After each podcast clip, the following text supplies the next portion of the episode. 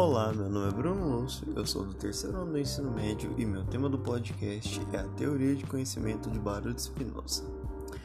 Baruch Spinoza foi um filósofo racionalista e também um dos maiores uh, filósofos da filosofia moderna.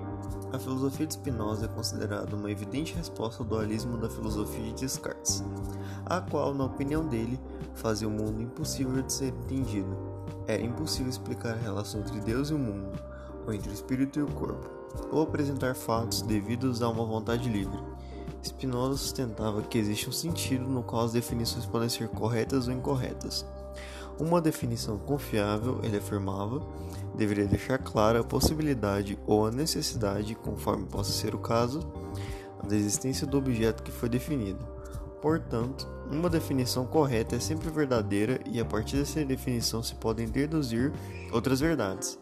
E por via de tais deduções, é possível construir um sistema metafísico, ou seja, uma apresentação do mundo como um todo perfeitamente inteligível.